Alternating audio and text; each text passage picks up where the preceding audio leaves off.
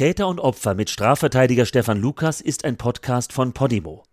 In der Podcast-App Podimo kannst du 30 Tage lang kostenlos die anderen Folgen und viele weitere exklusive Podcasts und Hörbücher hören. Mehr Infos und den Link dazu findest du in den Show Notes. Triggerwarnung. Dieser Podcast handelt von psychischer und körperlicher Gewalt an Minderjährigen.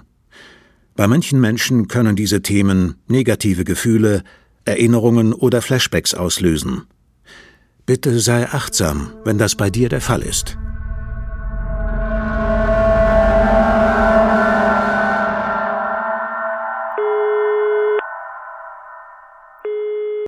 Schönberger, Amtsgericht Erding. Guten Tag, Richter Schönberger, Rechtsanwalt Stefan Lukas hier. Sie hatten mich heute früh versucht zu erreichen. Was kann ich für Sie tun? Herr Lukas, ich würde Sie gerne in einem etwas unschönen Strafverfahren als Pflichtverteidiger bestellen. Es geht um mehrere Fälle sexuellen Missbrauchs von einem minderjährigen Jungen. Der mutmaßliche Täter befindet sich auf freiem Fuß. Sagt Ihnen der Begriff Love Scamming etwas? Mein Name ist Stefan Lukas. Ich bin Rechtsanwalt und seit bald 25 Jahren ausschließlich im Bereich Strafrecht tätig. In meinem Podcast Täter und Opfer berichte ich euch direkt aus meiner Kanzlei von Fällen, die sich tatsächlich zugetragen haben, die Menschenleben verändert oder gar zerstört haben und die ich alle persönlich verhandelt habe.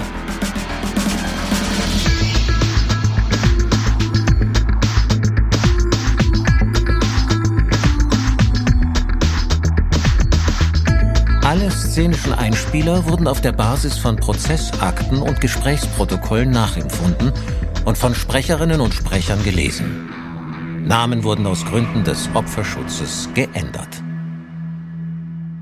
Heute geht es um ein Strafverfahren wegen sexuellen Missbrauchs von Schutzbefohlenen. Ich war hier als Pflichtverteidiger bestellt worden. Mich hatte ein Richter vom Amtsgericht Erding angerufen. Das Städtchen, das liegt in der Nähe von München. Ich sage mal so, dass der Richter mich direkt anrief und sagte, Herr Lukas, wollen Sie den Fall nicht als Pflichtverteidiger übernehmen?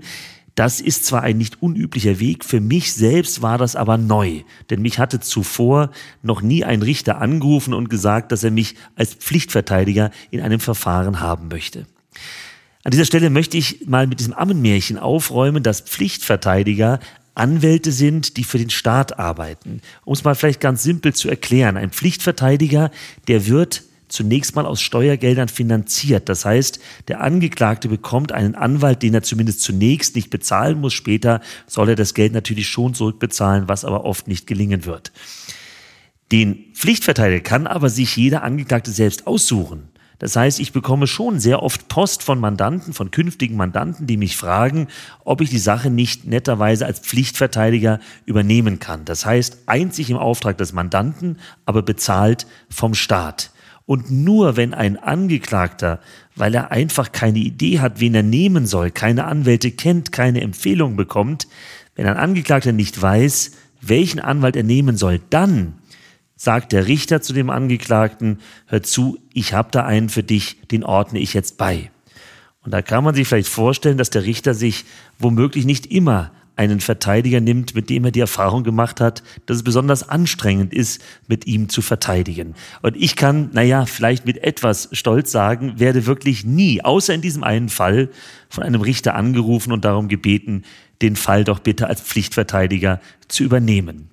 Aber, und das fand ich schon groß, dieser Richter rief mich an, sinngemäß mit den Worten, Herr Lukas, ich bin bei Ihnen überzeugt davon aus Erfahrung, dass Sie sich wirklich ohne Wenn und Aber für Ihre Mandanten einsetzen. Also, wie sieht's aus? Übernehmen Sie oder nicht? Und dann habe ich natürlich gerne Ja gesagt, ohne zu wissen, was der Richter mit unschönem Fall gemeint hatte. Das erfuhr ich erst später und ich darf vorwegnehmen, ich habe es später bereut, den Fall als Pflichtverteidiger angenommen zu haben.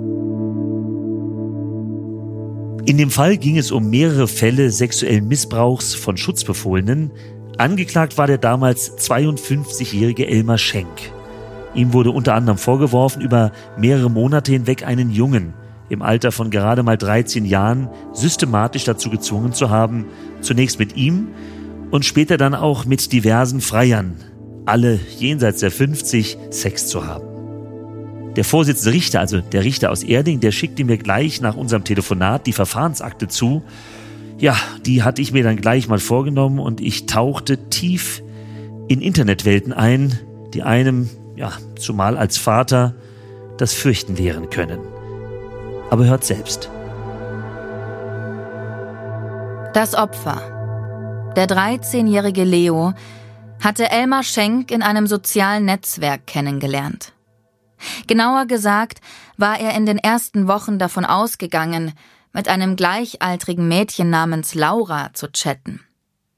Unter diesem Alias-Namen hatte Schenk den Jungen nämlich über dessen Facebook-Profil angeschrieben und mit ihm zu flirten begonnen. Leos Welt war damals alles andere als in Ordnung. Sein Vater war mit 34 Jahren an Bauchspeicheldrüsenkrebs gestorben und bei seiner Mutter hatten die Ärzte nur wenige Monate zuvor Gebärmutterhalskrebs diagnostiziert. Leos Vater hatte bis zum Ausbruch seiner Krankheit als Schaffner bei der Bahn gearbeitet, in seiner Freizeit aber Comics gemalt und als Saxophonist in einer Band gespielt.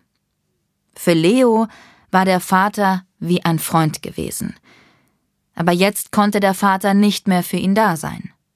Und Leos Mutter war zu schwach, den Verlust auffangen zu können. Der Krebs war bei ihr weit fortgeschritten. Oft war sie tagelang kaum aus dem Bett gekommen. In sozialen Medien des Internets fand Leo die vermeintliche Empathie, die er im wahren Leben vermisste. Er war dankbar über jede Rückmeldung. Und so öffnete er sich auch gegenüber Laura die als Freund Nummer 433 neu dazugekommen war und nun an seinem Schicksal in ganz besonderer Weise teilhaben sollte. Mit Laura hatte Leo endlich einen Menschen gefunden, dem er seine Gefühle, Sehnsüchte und Ängste mitteilen durfte. Und alles, wirklich alles schien seine neue Internetfreundin zu interessieren. Aber hinter Laura verbarg sich in Wahrheit Elmar Schenk. Und der verstand sich bestens auf sogenanntes Scamming, also Leo echte Zuneigung vorzutäuschen. Auf austauschbare Sexgeplänkel folgten innige Auseinandersetzungen mit Leos persönlichen Sorgen. Und Laura erzählte natürlich auch von sich, sodass Leo sich mit jedem Chat wohler und sicherer fühlen konnte. Je weiter sich der Chat zwischen den beiden fortsetzte, desto intimer und intensiver wurde er. Dabei hatte Leo begonnen, seiner Cyberfreundin und damit seinem zukünftigen Peiniger zunächst erotische, später auch pornografische Fotos von sich zu schicken.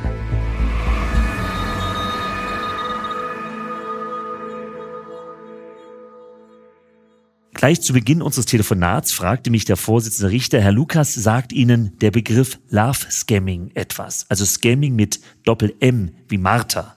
Der Begriff sagte mir etwas. Genau genommen steckt da erstmal das Wort Scamming drin. Und dazu muss man wissen, dass im Internet sehr viele Personen versuchen über gefälschte Profile Kontakt zu diversen Usern aufzunehmen. Das heißt, sie nehmen über die sozialen Netzwerke zum Beispiel Kontakt zu ihren künftigen Opfern auf. Und dann wird eben, tja, wie man so schön sagt, gechattet. Es wird gechattet und peu à peu entsteht eine Beziehung zwischen dem Straftäter, der das Internet als Scammer nutzen möchte, und seinem künftigen Opfer. Und nicht selten gelingt es, durch diese ausufernden, sehr, sehr intensiven Dialoge das Opfer, obwohl man sich noch gar nicht persönlich kennengelernt hat, an sich zu binden. Das heißt, Schritt für Schritt wird alles immer intimer. Das geht dann oft so weit, dass das so eingewickelte Opfer bereit ist, seine neue Internetbekanntschaft zum Beispiel finanziell zu unterstützen. Jetzt ging es hier in diesem Fall nicht um Kohle. Mein Mandant hatte nicht versucht, an Geld ranzukommen. Hier ging es darum, dass Elmar Schenk versucht hatte, durch das so erschlichene Vertrauen an pornografische Nacktfotos seiner Opfer zu kommen. Er hat peu à peu das Vertrauen der Jungs für sich gewonnen, ein Vertrauensverhältnis aufgebaut und dann tatsächlich von verschiedenen Jungs intimes Bildmaterial bekommen, das er anschließend nutzte, um diese jungen Körper zu vermarkten und künftigen Freiern näher zu bringen. Das Gemeine hier war, dass Elmar Schenk ja nicht etwa als Elmar Schenk, der Mann über 50, sich mit diesen Jungs in Kontakt begeben hatte, sondern er hatte vorgegeben, er sei ein gleichaltriges Mädchen. Er hatte sich als Mädchen im Internet ausgegeben, hatte verschiedene Jungs in sich verliebt gemacht und so bekam er dann immer mehr Erpressungsmaterial und das setzte er ganz gezielt ein und schickte schließlich einen dieser Jungs dann zum Sexualverkehr durch die Stadt. So jedenfalls las sich die Anklageschrift. Man muss sich vorstellen, wenn man stundenlang mit jemandem schreibt, der das auch kann und der einen wirklich einwickelt, dann können Gefühle entstehen. Man kennt die Person zwar persönlich nicht, aber man entwickelt ein echtes Vertrauensverhältnis. Und das ist etwas, was Eltern zu Recht große Angst machen muss. Ich werde oft gefragt, wie kann man die Kinder davor schützen? Und ich muss es etwas ernüchternd sagen, es ist wirklich ganz, ganz schwierig. Ich glaube, der erste wichtige Schritt ist, überhaupt zu wissen, dass es Love Scamming gibt. Man muss ja erstmal drauf kommen, dass es Menschen gibt, die ganz gezielt durch diesen Schutz des Internets, dadurch, dass sie eben nicht gesehen werden und einfach nur gut und gezielt schreiben können müssen, dass es Menschen gibt, die das ausnutzen, die Kinder in ein solches Vertrauensverhältnis letztlich reinzuholen, dass dann diese jungen Menschen dem Täter aus der Hand fressen. Also Schritt eins muss wirklich sein, Aufklärungsarbeit, die ich auch hier mit diesem Podcast natürlich versuche. Das heißt, den Eltern das schon mal zu erklären, zum Beispiel im Rahmen von Infoveranstaltungen. Viele Schulen veranstalten das oft auch in Kooperation mit der Polizei. Der nächste Schritt, und das wird oft bei diesen Infoveranstaltungen erklärt, kann nur sein, den Eltern das letztlich auch mit an die Hand zu geben, dass sie ihre Kinder informieren, dass sie den Kindern das aufzeigen, dass sie den Kindern Mut machen, in solchen Fällen auch frühzeitig einen Riegel vorzuschieben, zumindest darauf zu bestehen, dass sehr bald nach dem ersten Kennenlernen ein persönlicher Kontakt ermöglicht wird. Und wenn das nicht gelingt, nur die Dinge zu schreiben, die man grundsätzlich auch so ins Internet stellen würde aber eben nichts, was persönliche Bereiche anbelangt und schon gar nicht intime Fotos, Nacktfotos verschicken. Ihr habt in dem Moment, wo ihr die Fotos verschickt, keine Chance mehr darauf zuzugreifen und alles nimmt seinen Lauf von ganz allein. Und das Schlimme ist, das Ganze bleibt oftmals nicht einfach nur im Internet, sondern es zieht noch ganz andere Kreise, wie mein Fall heute sehr deutlich zeigt.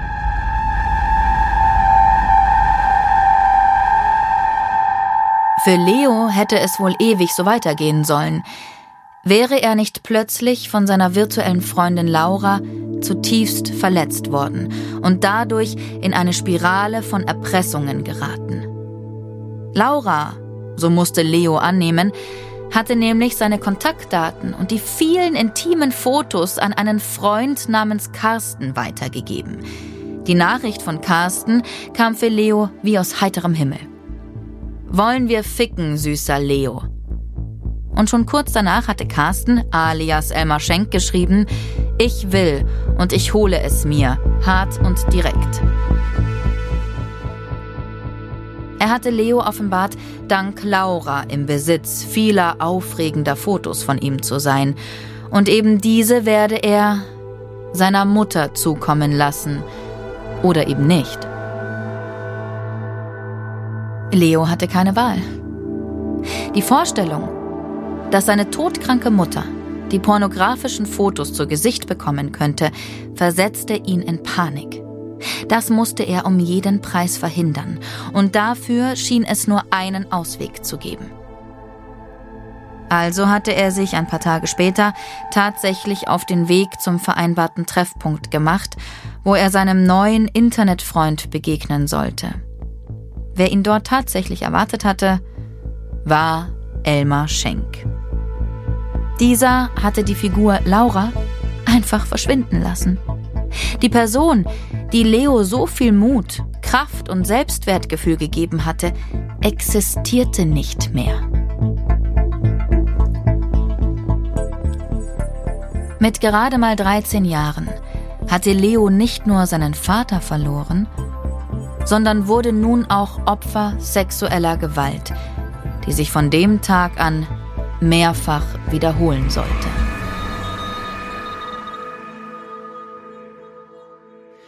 Blindes Vertrauen via Internet. Man sollte meinen, das schließe sich von vornherein aus, aber offenkundig funktionierte es und es funktioniert leider ständig und überall. Es ist ein weiteres kriminelles Feld, das es ohne Internet so nicht geben würde. Genauso wie die ganze Kinderpornografie, Cybermobbing, Gewalt, verherrlichende Filme, Horror, Brutalität, all das, was für die Kinder jederzeit im Netz abrufbar wäre. Ich denke, am Fall des 13-jährigen Leo kann man das sehr gut sehen. Er war mitten in der Pubertät. Er hatte diese fiktive Internetbekanntschaft, die ihm wahnsinnig gut getan hatte. Und es waren ja längst nicht nur die Themen Liebe und Sexualität, die er da ausgelebt hatte, sondern er hatte endlich einen Menschen gefunden, der sich Zeit genommen hatte. Ja, weil Elmar Schenk, ich sag mal, Profi war und genau wusste, was Leo hören möchte und ihm all das gegeben hat, was in dieser schnelllebigen Zeit einem oftmals nicht gegeben wird. Und Leo war nun mal vollgepackt mit größten Sorgen. Der Papa, der an Krebs gestorben war und der für ihn wirklich eine größte Vorbildfigur gewesen ist und jetzt die Mama, die das Ganze nicht auffangen konnte, weil sie selbst todkrank war. Natürlich, die ganze Sache war in den Brunnen gefallen, als ich den Fall übernommen hatte. Aber ich habe mich immer wieder gefragt, Mensch, warum ist Leo nicht früher zur Polizei gegangen?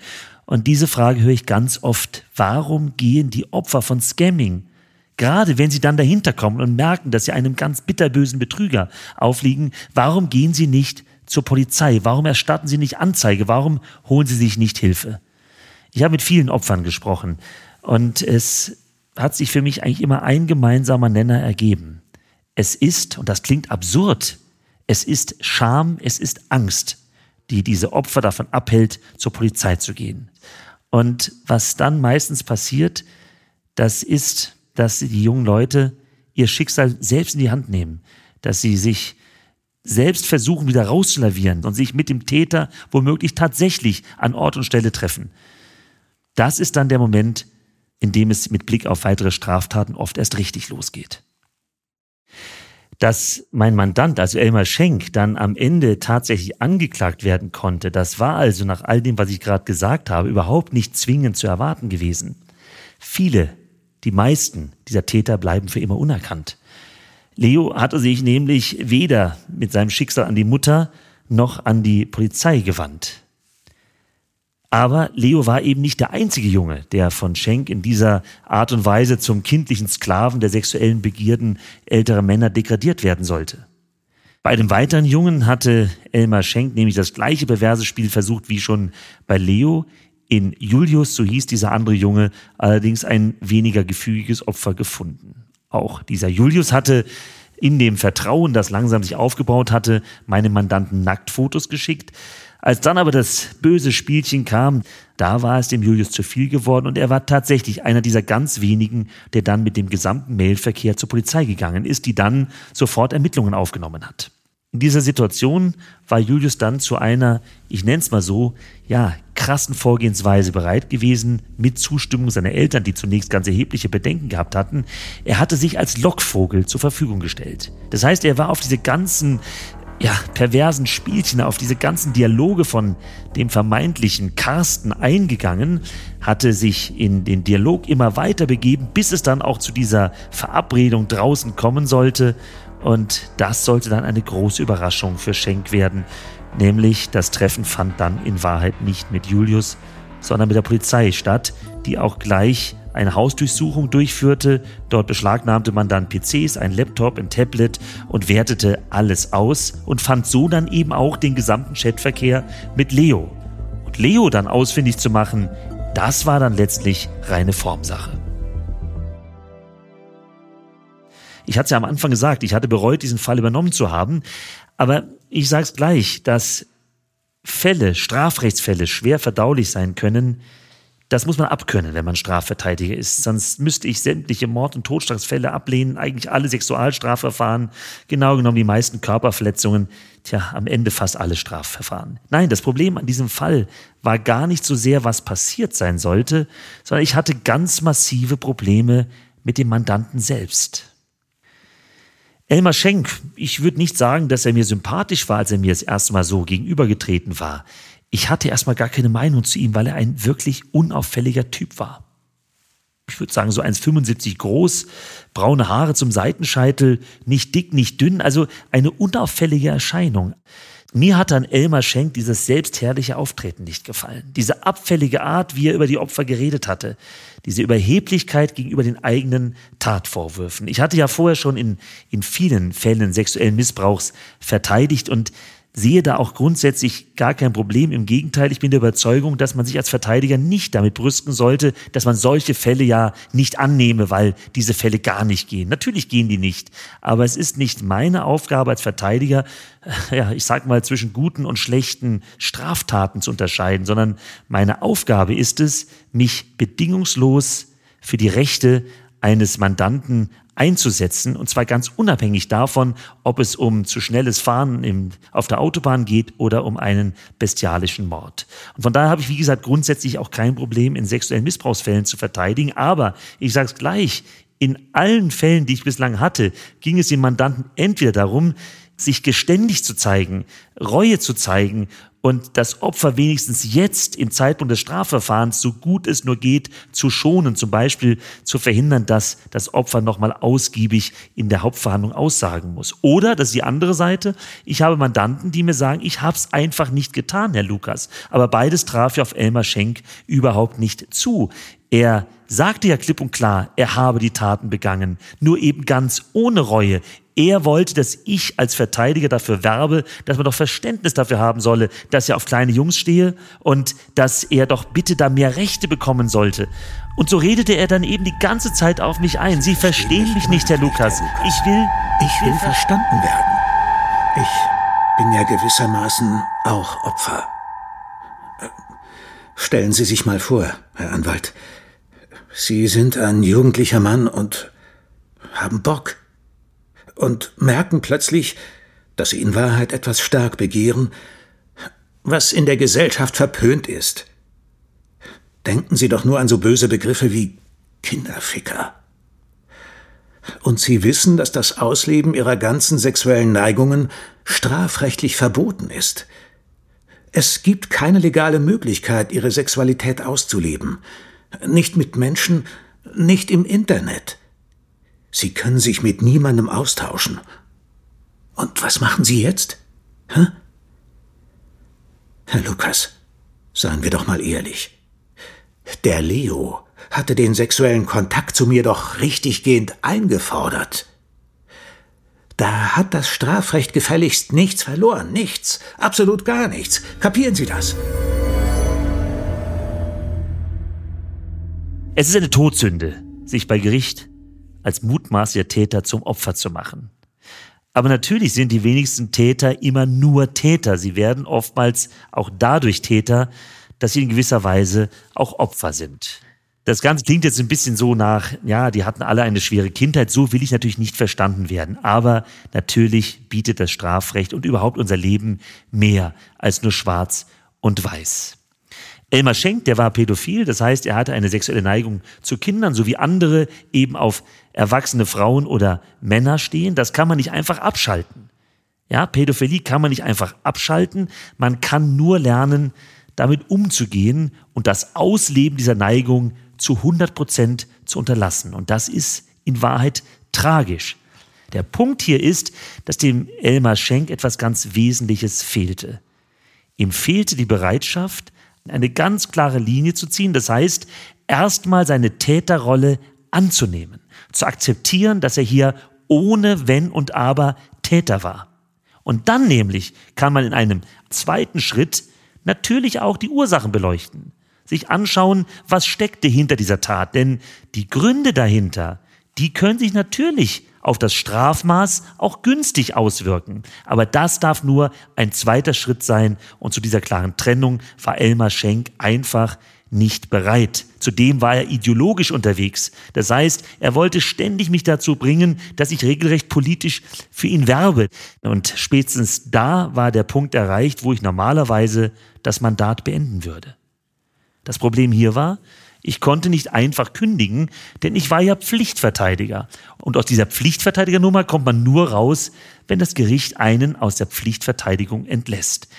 Ich bin dann also tatsächlich ins Auto gesprungen, schnell zu meinem freundlichen Richter nach Erding gefahren, habe ihn eindringlich gebeten, mich doch bitte aus dieser Nummer rauszulassen. Der Richter war sehr nett, er hat mich erst mal ein bisschen dazu gebracht, wieder runterzukommen und hat mich nochmal daran erinnert, dass es da sehr strenge gesetzliche Regeln gibt. Es muss das Vertrauensverhältnis zwischen Mandant und Verteidiger nachhaltig gestört sein. So sagen es die Juristen. Es muss nachhaltig gestört sein und das war es hier leider beim besten Willen nicht. Die Tatsache, dass ich Elmar Schenk einfach nicht mochte, dass er mir tierisch auf die Nerven ging, dass wir verschiedene Überlegungen hatten, wie man hier die Verteidigungsstrategie aufbaut, das alles waren keine Gründe, um von einer nachhaltigen Zerrüttung auszugehen. Das sah ich dann ein, sehr schnell ein, und stellte mich dem Verfahren und machte mir bewusst, dass ich als Verteidiger aber niemals einfach Handlanger bin.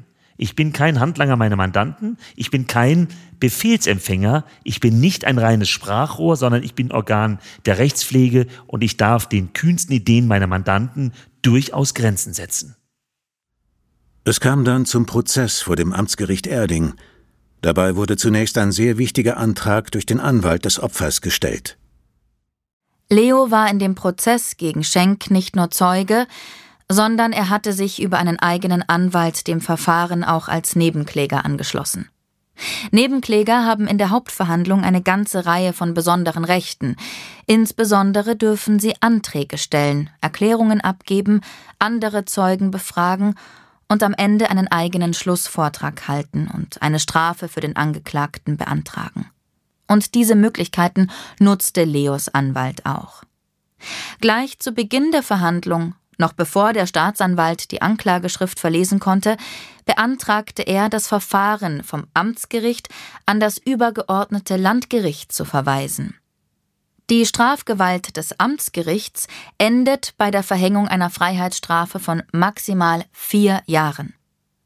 Bei den vielen einschlägigen Vorstrafen, die Schenk bereits mitbrachte, und der Vielzahl von Fällen, die in unserem Verfahren angeklagt waren, hätte die Staatsanwaltschaft die Anklage von Anfang an zum Landgericht erheben müssen. Das Gesetz selbst lässt für die Taten, die man ihm vorwarf, eine Freiheitsstrafe von bis zu 15 Jahren zu. Darauf wies der Anwalt von Leo in seinem Antrag hin. Und den Rahmen wollen wir hier ausschöpfen, stellte er unmissverständlich klar. Zudem legte er ein Attest vor, wonach Leo sich seit der letzten Tat in einer speziellen Traumatherapie bei einem Kinder- und Jugendpsychologen befand. Das Gericht gab dem Antrag statt. Nun konnte Elmar Schenk sich auf eine Strafe gefasst machen, die weit über vier Jahre hinausgeht.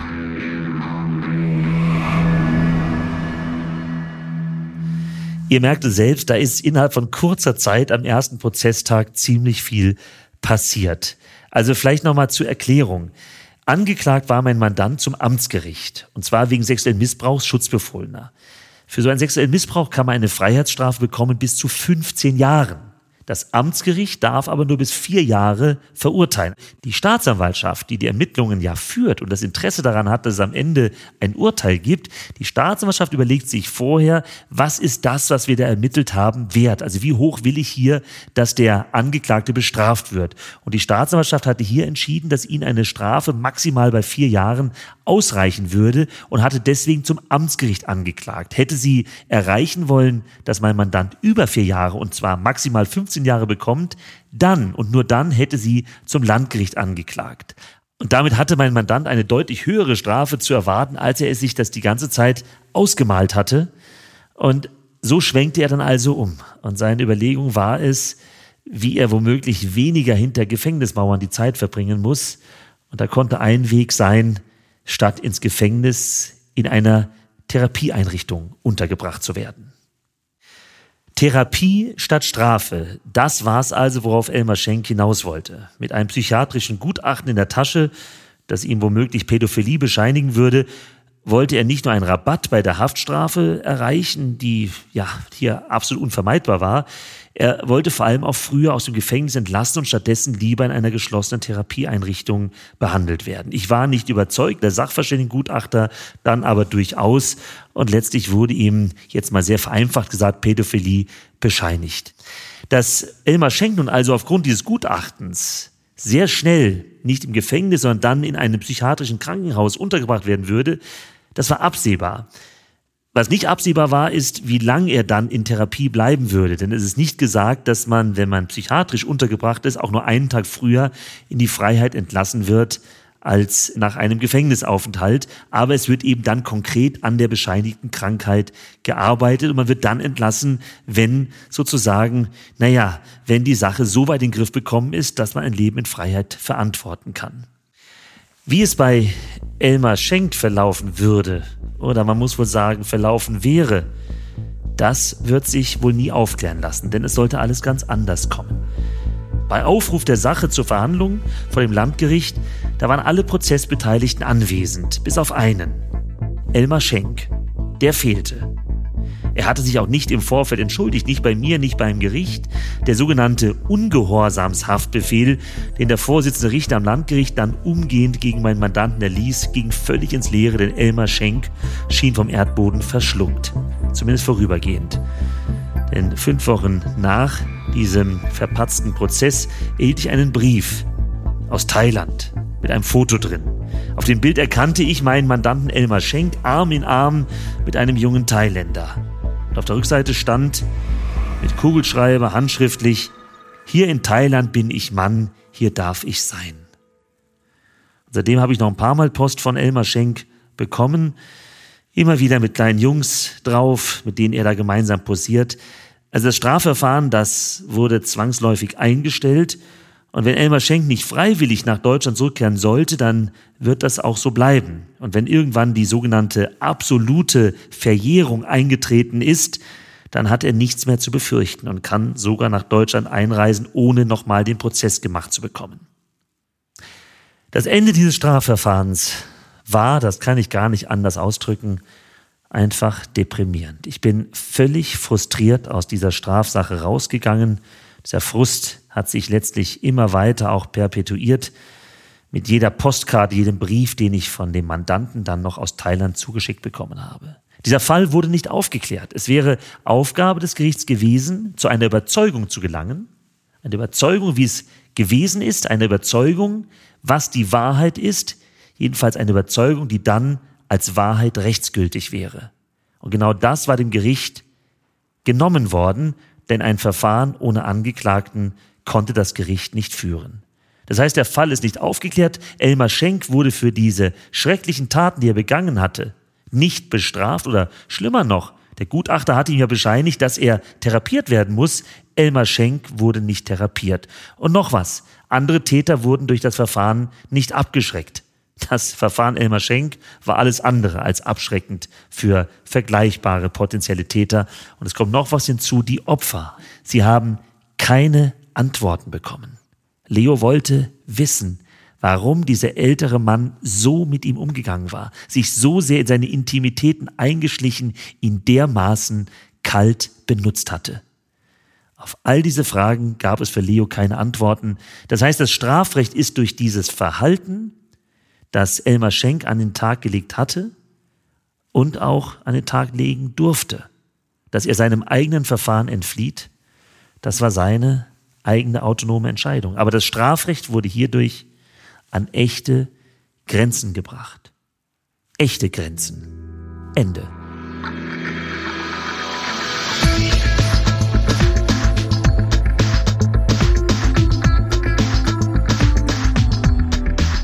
Wie immer am Ende jeder Episode die Fragen unserer Nichtjuristen. Fragen, die ihr euch zurechtstellt und auf die ich jetzt gerne eingehen möchte.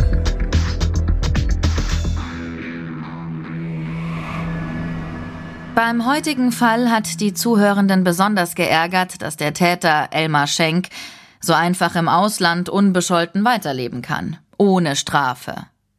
Die Frage, die uns dazu erreicht hat, ist, ob man ihn nicht mit internationalem Haftbefehl an seinem jetzigen Aufenthaltsort festnehmen und verurteilen kann. Tja, da kann ich erstmal nur sagen, erstmal finden. Man muss beim Mandanten erstmal finden. Natürlich kann er mit einem Haftbefehl gesucht werden. Ein internationaler Haftbefehl würde hier in Betracht kommen, aber er muss auch umgesetzt werden. Und ob er gestellt wurde, weiß ich nicht. Wenn er gestellt wurde, dann muss aber Thailand erstmal handeln und muss den Mandanten ausliefern, wobei letzteres vermutlich klappen könnte, zumal ähm, Elmar Schenk kein Landsmann ist. Aber die Mühlen mahlen bei sowas tatsächlich langsam und oftmals gar nicht. Eine weitere Frage beschäftigt sich mit der Thematik des Pflichtverteidigers. Eine Hörerin möchte von Stefan Lukas wissen, ob er nach der Erfahrung aus dem heutigen Fall jemals wieder als Pflichtverteidiger zum Einsatz gekommen ist. Und wenn ja, welches Mandat er niemals annehmen würde. Welche Straftat würde er vor Gericht nicht verteidigen? Pflichtverteidigung heißt erstmal nur, dass ich auf Staatskosten agiere. Das heißt, ich nehme einen Fall an, in dem ein Angeklagter einen Anwalt zwingend benötigt. Also wo das Gesetz sogar sagt, du musst dir einen Anwalt nehmen, aber dieser dann Angeklagte hat eben noch keinen Anwalt meistens, weil er kein Geld hat, einen Anwalt zu bezahlen. Und dann schreibt mich eben in der Regel ein Mandant an und bittet mich, den Fall zu übernehmen, aber eben nicht als Wahlverteidiger, also als privat bezahlter Anwalt, sondern als Pflichtverteidiger, als Anwalt, der auf Staatskosten verteidigt. Und dann prüfe ich im Einzelfall, ob ich die Pflichtverteidigung bereit bin zu übernehmen. Und das mache ich natürlich auch weiterhin. Aber einfach Ja sagen nach dem Motto, ja klar, wenn Sie mich schon so nett fragen, mache ich.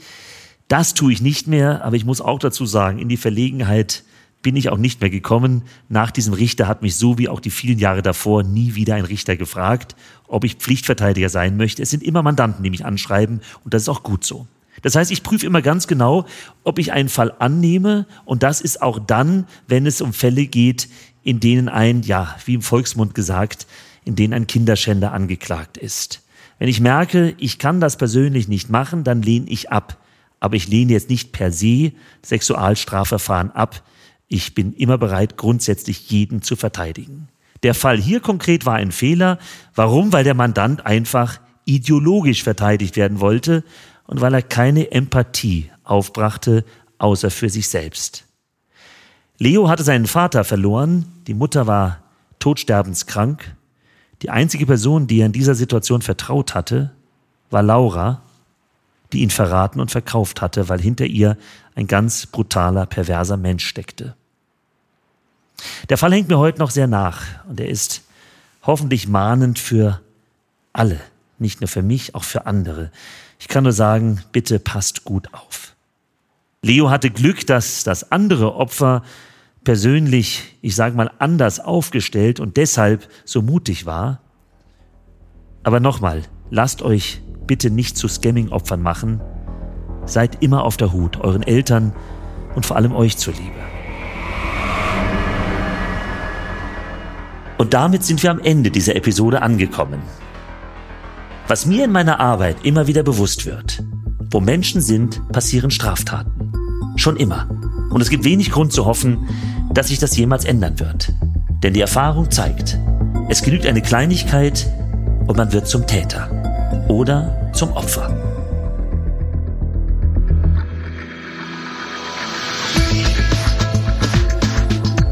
Täter und Opfer. Von und mit Rechtsanwalt Stefan Lukas ist ein Podcast von Podimo. Redaktion Bettina Hallstrick. Produktion Christoph Tampe, Plan 1 Media. Musik Ralf Weigand. Die Bücher von Stefan Lukas erscheinen in der Verlagsgruppe Drömer Knauer. Täter und Opfer mit Strafverteidiger Stefan Lukas ist ein Podcast von Podimo. In der Podcast-App Podimo kannst du 30 Tage lang kostenlos die anderen Folgen und viele weitere exklusive Podcasts und Hörbücher hören. Du kannst das Probeabo jederzeit kündigen. Du wirst auf der Seite deine Bezahldaten hinterlegen müssen, um deine Anmeldung abzuschließen. Aber keine Sorge, wenn du innerhalb der 30 Tage kündigst, zahlst du natürlich keinen Cent. Wenn du nach Ablauf deines Probeabos bei Podimo bleiben willst, zahlst du im Monat 4,99 Euro und bekommst weiterhin Zugriff auf alle exklusiven Podcasts und Hörbücher der App. Den Link go.podimo.com slash Lukas, geschrieben mit C, findest du auch in den Show Notes.